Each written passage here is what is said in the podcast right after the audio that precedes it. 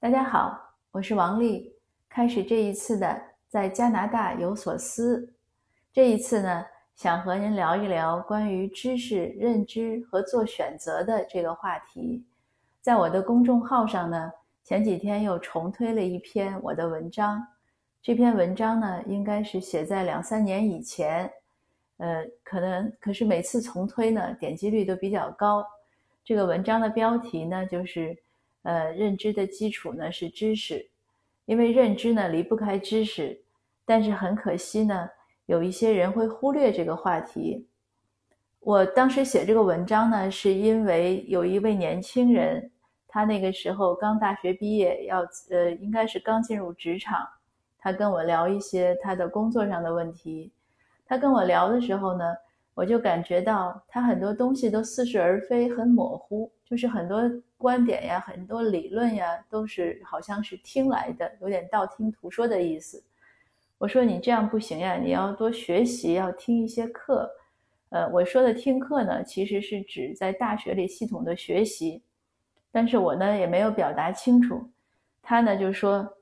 我在听课呀，我下了一个什么什么的 APP，就是一个 App，我买了多少钱的课，有可能大概有几十种吧。我说呢，我说的学习呢，不是或者说不仅仅是指这些 app 里听课，就好像大家在听喜马拉雅听我聊天，可能也在喜马拉雅听一些其他的一些一些内容，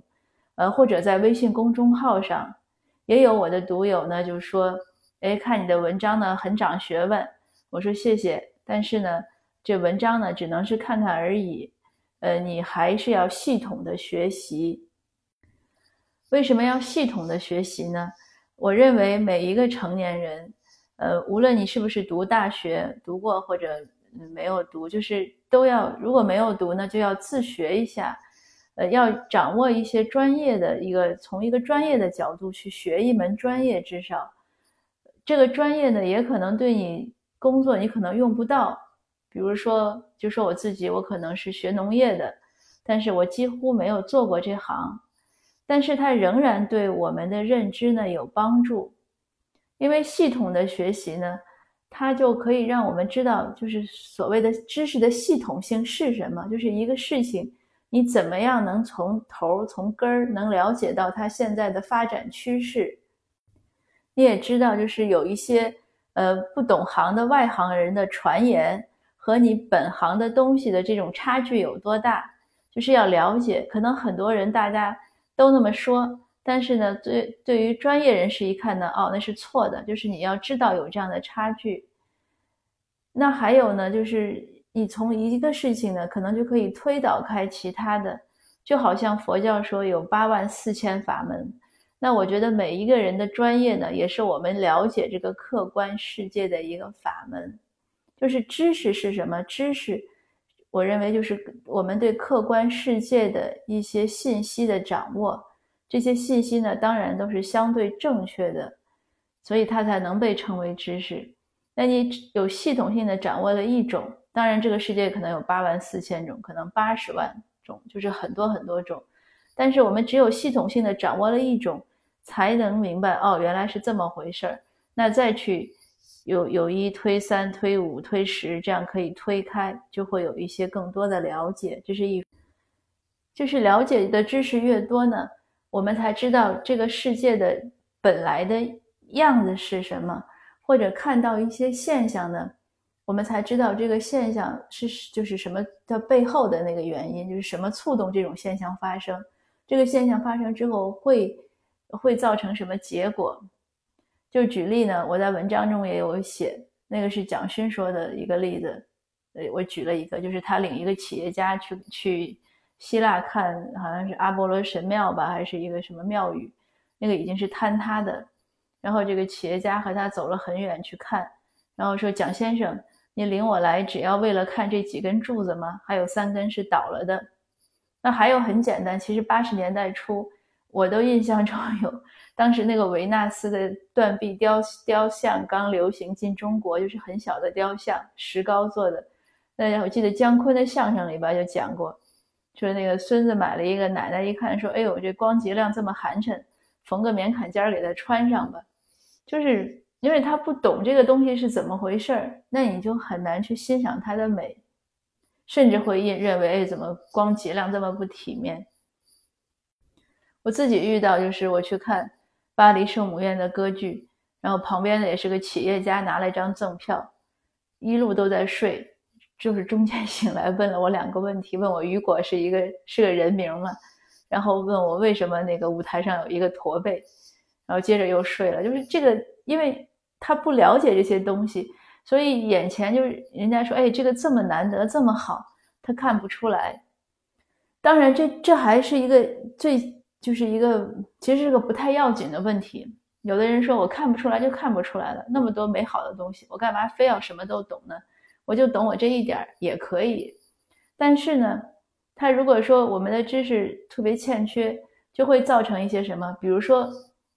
就是造成就是对我们一些选择的一些影响，比如说生病了，要不要吃中药，就是对中医的这个了解，这个我们现在社会上对中医有很大的误解。这个误解呢，在我看来是两方面，有一些人呢是过分的迷信，就是太夸大其词，认为包治百病，认为好的不得了；另外一些人呢是，就是一点都不相信。就认为是胡说八道，那这些呢，在我看来呢，以我对中医的了解呢，我认为可能都是有偏颇的、有欠缺的。那它会影响影响到什么？比如说生病了，你怎么办？你怎么治？你治不治？或者是说，呃，一个方法不行，呃，西医的方法不行，你要不要换中医？或者中医这么说了，西医那么说了，你怎么听？所以这些呢，就会有一些影响。那还有呢？就我没有说到教育中，那教育呢？我经常在我以前的教育分享和文章中也写，我们家长的很多所谓的教育困惑和教育症结，其实是因为无知，因为不了解孩子的生长发育的特点，所以呢，就会就是不了解这个，比如孩子能力啊是怎么来的呀，兴趣爱好是怎么来，就这些基本的东西呢，呃，有的时候其实也不完全是不了解，就是不肯承认。比如说不肯承认每个人都有不足，就是短板嘛。我认为不可能每个人都是德智体美，什么劳劳技啊，什么样样都好，不可能。他总有一个弱项。但有的家长呢，他不愿意承认这一点，或者他也可能就忽略，或者就是不知道，所以他对孩子呢就有很多过多的要求，就强扭孩子的这个兴趣，或者是强扭着孩子去做什么事儿，结果就是大家不欢而散。我也见到过，比如说我有一位亲戚，他以前呢，我看他带小孩，那小孩当时可能三岁多吧，那孩子本来是挺乖，人家孩子呢在画画，这亲戚呢就非要那个孩子呢就中断他的那个画画，说你现在去干嘛干嘛。那小孩第一次听了，那小孩就可能他让他干嘛，可能比如说去，嗯，去去玩个什么，小孩又在玩积木，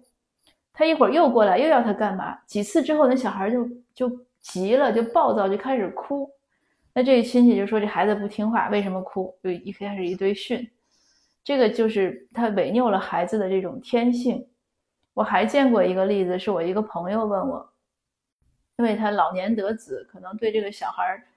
也 应该按来说老年得子应该很注意，但是他可能也忽略这些，因为他说他小时候就没人管就长起来了，他小孩可能一两岁的时候正在玩，然后。他太太过去就把那个孩子让孩子赶紧出去走，就要出门，孩子就没有反应过来，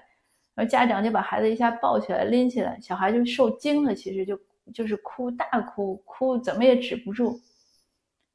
然后他就问我，我说你肯定是孩子受惊了，你把他哄一哄，你那个时候不要再训他了，因为孩子一哭起来，有的家长就哄可能没十分钟就开始说教，再不行就开始发脾气。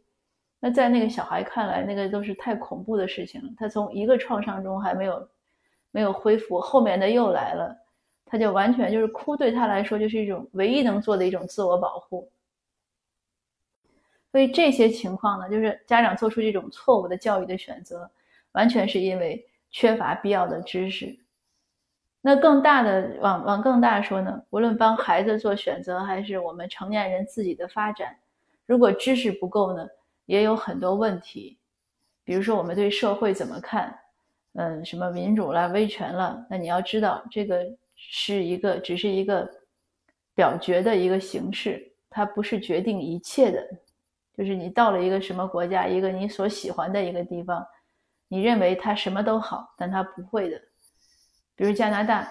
它还有很多问题。那有的人说，不都说加拿大和美国是最民主的国家吗？为什么还有这么多问题啊？那这个就像说一个人长得漂亮，他不可能什么都好，他只是他的一个特点而已。你如果只追求她漂亮，那好，她漂亮，你得到了。